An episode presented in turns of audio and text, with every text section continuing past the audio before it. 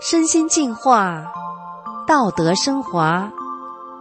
现在是明慧广播电台的修炼故事节目。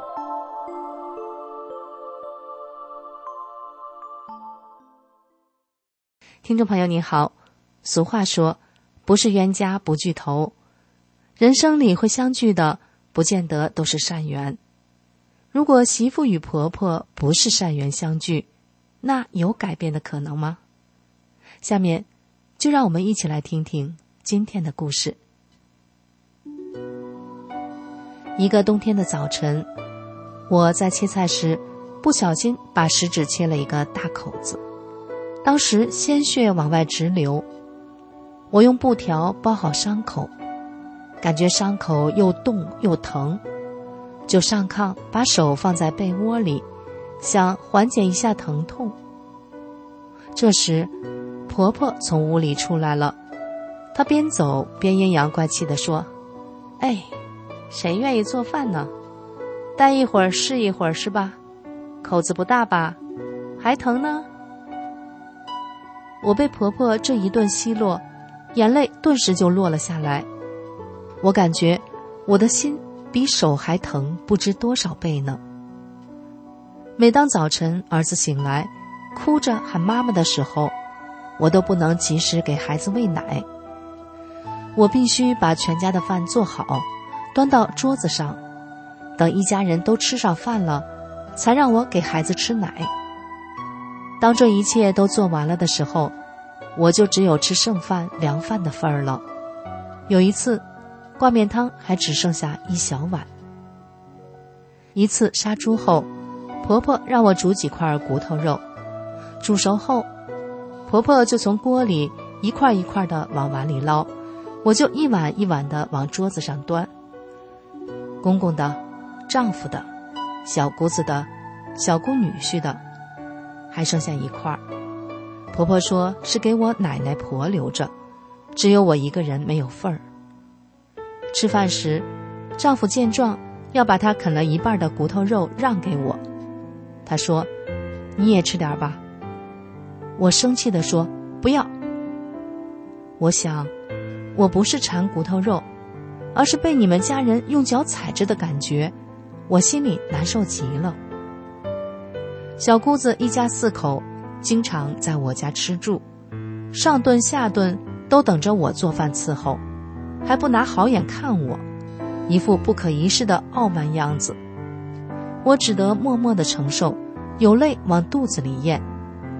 在婆婆家，我事事抬不起头，婆婆还经常找理由骂我聋、哑、瞎、傻。这样的日子让我头痛，有时像是万箭齐刷刷穿进来似的疼，有时又像是孙悟空的紧箍咒在我头上被唐僧念咒一样。我一看见婆婆，我的头发根都竖起来，整个脑袋都发麻。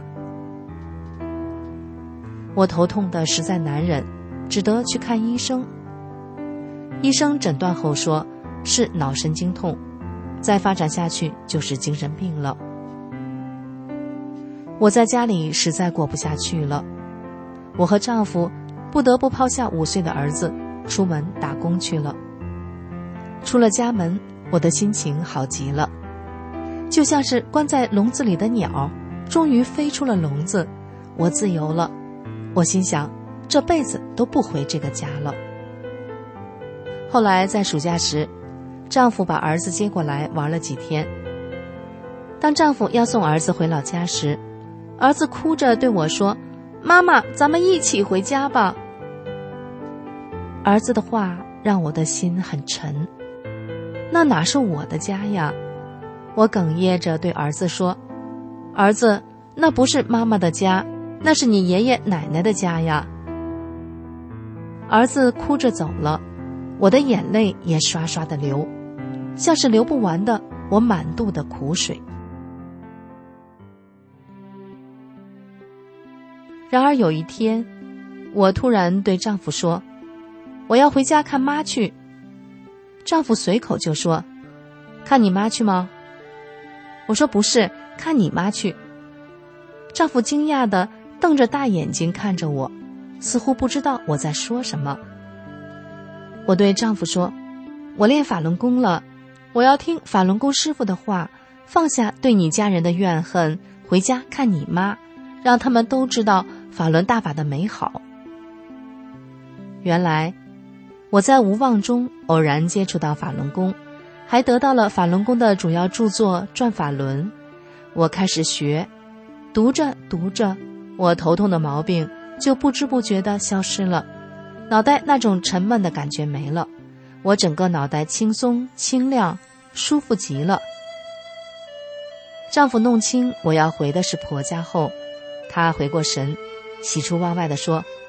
法轮功真神呢，真把你改变了。走，咱们回家了。自我开始修炼法轮功后，我感到自己的世界观渐渐发生了改变。我变得身心开朗，对天空、对太阳，都好像久别重逢一样的感觉。那种愉悦的心情真是无法形容。哇，终于我也有开心的这么一天了。《转法轮》这本书震撼的改变了我。回到婆婆家，我一进大门口，就看到婆婆乐乐呵呵的往外跑来接我手里的东西。婆婆并亲热地说：“你嫂子回来了。”公公看到变化后的我，他高兴地对婆婆说：“咱们都练法轮功吧！你看他嫂子现在脾气变温和了，性格也开朗活泼了，身体也健健康康的，多好啊！”丈夫还在我们住的屋墙上，工工整整地写上了“法轮大法好”五个金光闪闪的大字。我们一大家子其乐融融。从前，三姨婆家因为卖苹果和我们产生了矛盾。三姨婆来我们家，或者我走路遇到她时，我就尽量躲开她，不搭理她。见到她，我的心都堵得慌。现在。我见到三姨婆，乐呵呵的跟她打招呼，有空还陪她和我婆婆唠嗑。三姨婆也看出我放下了多年的积怨和妒忌，看到我的变化，三姨婆一家人都爱看大法真相资料，都说法轮大法好。有一次，镇里干部带人来家找我，婆婆正在切饺子馅儿，婆婆对来的人说：“你们可别抓我媳妇儿啊。”我儿媳妇可好了，她以前一生病都是练法轮功练好的。你们快走吧，千万别干迫害法轮功的事儿了，那样对你们不好。我儿媳妇没在家，这不，我给儿子做饭呢。来的人听到这话，就笑着走了。一直以来，婆婆知道亲友邻里家谁有病了，就赶紧告诉他念法轮大法好。婆婆总跟他们说，真心念真管用。非常灵。听众朋友，俗话说：“冤家易解不易结。”只是要解开冤怨，并不是一件容易的事。今天故事里的主角是因为读了《转法轮》这本书，他发生了变化，进而解开了他们婆媳间的关系，带回一家子的幸福和乐。所以，法轮大法好，是不是很真切的一句话呢？好，今天的故事就讲到这里，感谢您的收听。